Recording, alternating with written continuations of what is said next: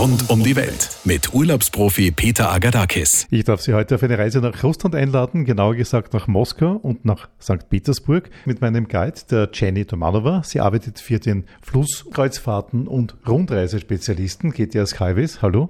Добро пожаловать в Москву. Du bist ja eine sehr freundliche, eine sehr offene Russin.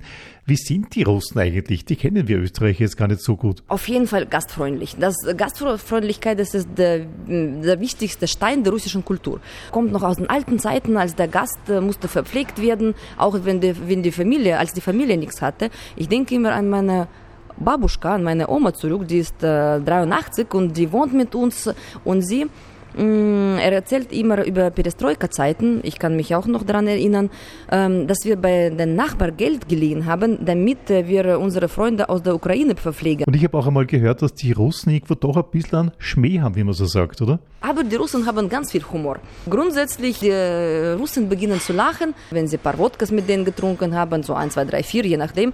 Äh, aber dann sind die Freunde ähm, für die ganze Zeit und die, die Russen geben auch das Letzte her. Beginnen wir mal mit dem Sightseeing. Und man sagt, wenn man in Moskau beginnt, einen Stadtrundgang zu machen, dann muss man unbedingt in der Moskauer U-Bahn, ist gleich in der Moskauer Metro beginnen. Stimmt das? Als echte Moskowitin bin ich stolz, Ihnen zu sagen, dass äh, Moskauer Metro ist die schönste Metro in der ganzen Welt. Und das muss man gesehen haben. Danach kann man ruhig sterben, obwohl das wir nicht wollen. Sie fahren dann äh, die Rolltreppen runter. Die sind so lang, diese Rolltreppen. Gell? Ja, weil äh, Grundgewässer und Kommunikationen, man muss ja wirklich teilweise mm, bis 70 Meter runterfahren, damit man diese Stationen bewundern kann.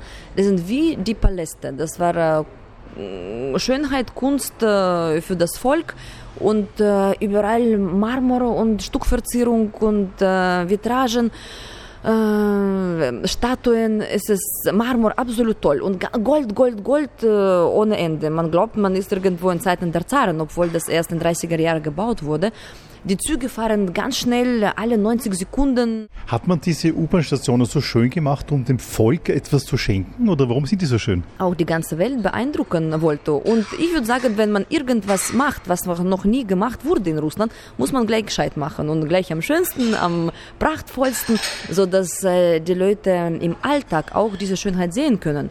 Sogar in den pragmatischen und alltäglichen Dingen muss ein bisschen Schönheit sein. Und schon dafür sind wir dankbar, dass die kommunistische Regierung so entschieden hat. Jetzt können wir das als Baudenkmal den Gästen zeigen. Wie heißt denn die U-Bahn in, in Moskau? Metro.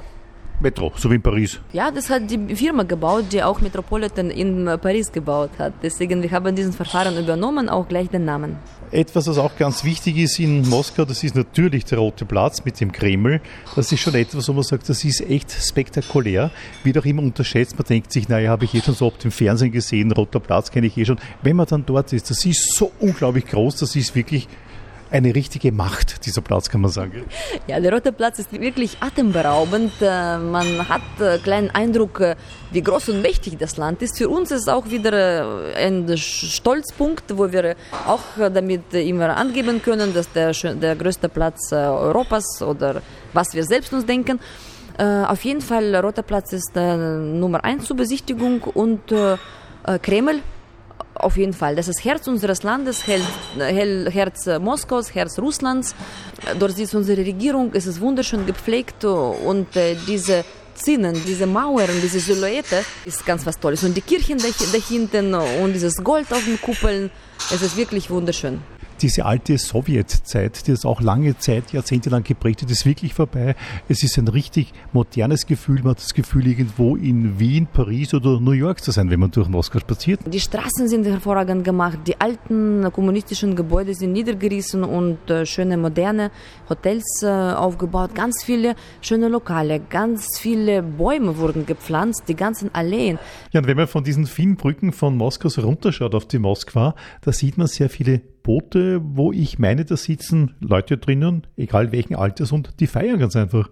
Ich würde auf jeden Fall eine Bootstour machen, weil das machen die Moskowiten. Wir feiern auf diesen Booten. Man sieht ja auf dem Moskau-Fluss immer kleine Bötchen fahren und auf dort wird alles gefeiert. Äh, Schulabschluss, äh, Äh, Geburtstage, Hochzeiten, Scheidungen, alles wird dort gefeiert.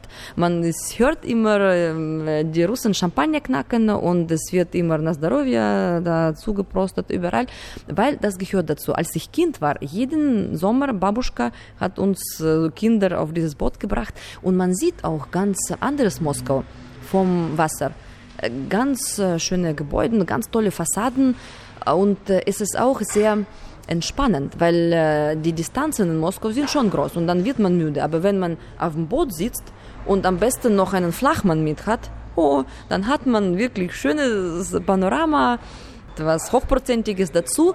Es ist hervorragend. Die Stunde oder zwei Stunden, je nachdem, was Sie wählen, wirklich hervorragende Geldinvestition, Zeitinvestition und gibt Ihnen auch ähm, einen anderen Blick auf die Hauptstadt.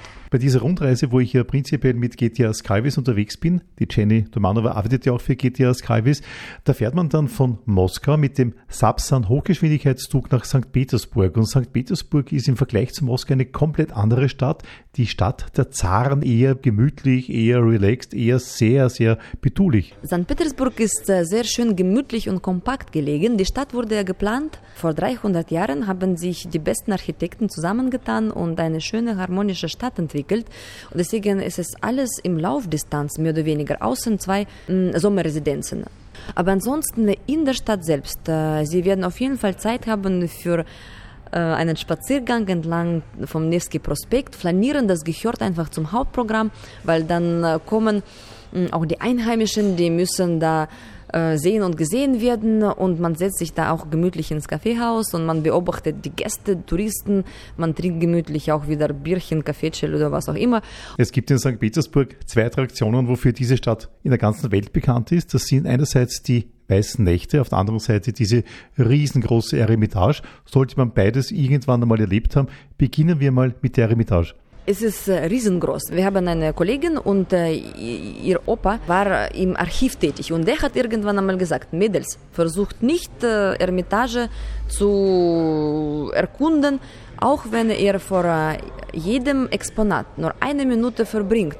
Er braucht für alle Exponate der Ermitage, für alle Exponate der Sammlung elf Jahre. Deswegen, wir versuchen das gar nicht. Wir gehen einfach hinein und wir genießen. In der Ermitage, wenn Sie drin sind, unbedingt alles sich anschauen. Nicht nur Bilder, sondern auch äh, Stuckverzierung auf den äh, Decken, auf den Wänden, äh, diese Bareliefe, diese Marmor, überall Gold, Gold, Gold von oben bis unten, dann ist man einfach geflasht, weil es so viel Prunk ist. Unbedingt sich Zeit nehmen, und äh, wenn Sie auch Gruppe dort verlieren in der Ermitage, ist auch kein Problem. Sie können immer den Weg ausfinden. Dann, wenn Sie für sich verloren haben, gehen Sie einfach spazieren, schauen sich äh, diese Bilder, Details, Exponate an und Sie haben dann ganz persönliche mm, Ermitagenerfahrung. Gibt es auch in St. Petersburg, ähnlich wie in Moskau, tolle Restaurants, wo man super essen gehen kann? Ja, in St. Petersburg gibt es ganz tolle Restaurants, sodass die Moskowiten sogar sich Zeit nehmen, nach St. Petersburg zu fahren. Die besten ähm, Locations äh, in St. Petersburg, die sind die Terrassen. Auf den äh, Hotels gibt es ganz tolle Terrassen, wo man äh, schön essen kann, mit Blick auf Isaak-Kathedrale, auf Blutskirche. Man muss nur wissen, wohin. Deswegen einfach äh, gleich die Reiseleiter fragen und sie verraten Ihnen diese Terrassen. Ja, und wie Sie erst angesprochen, die weißen Nächte sind absolut einen Besuch wert. Das heißt aber wenig schlafen, wenn man ja lange, lange Zeit aufbleiben muss, um das zu genießen. Wenn man schon in St. Petersburg ist, muss man wirklich Gas geben, weil zu Hause kann man ausschlafen. Alles mitmachen, überall spazieren gehen und ähm, unbedingt vielleicht die Kanäle entlang auch spazieren gehen. Auch äh, die ähm, kaum in den touristischen Zonen ist ein bisschen weiter hinein, wo man äh, Petersburg für die Einheimischen auch äh, spüren kann. Das soll man auch unbedingt machen. Und es ist überhaupt kein Problem. Äh, man kann ins Hotel dann immer zu Fuß kommen oder Taxi sind wirklich äh, erschwinglich. Man ist wirklich nicht teuer. Und ansonsten die Einheimischen zeigen gerne den Weg und trinken noch einen mit denen. Ja, ich habe gestern eine Bootsfahrt gemacht, wie ich hier angekommen bin und das war unglaublich durch diese Kanäle vorbei in den schönsten Häusern. Das war für mich ein super tolles Erlebnis, obwohl das eigentlich jeder Tourist hier macht, aber trotzdem, das muss man machen. Ist ja Venedig des Nordens und die Stadt war ja so konzipiert, damit äh, die schönsten Fassaden dem Fluss zugewandt sind. Und das Erste, was man eigentlich machen soll, in St. Petersburg sich ins Boot setzen und genau alle diese Kanäle befahren. Wird auch ein bisschen so das Venedig des Nordens genannt, St. Petersburg, nicht? So viele Brücken, so viele Kanäle, Venedig des Nordens. Eigentlich hat Peter der Große sich Amsterdam äh, dafür als Beispiel genommen. Der war fasziniert äh, von der Stadt und wollte eigentlich Amsterdam äh, aus ähm, der neuen Stadt machen. Und wie heißt St. Petersburg auf Russisch? Peterburg. Oder wir nennen es auch Peter. Rund um die Welt mit Urlaubsprofi Peter Agadakis.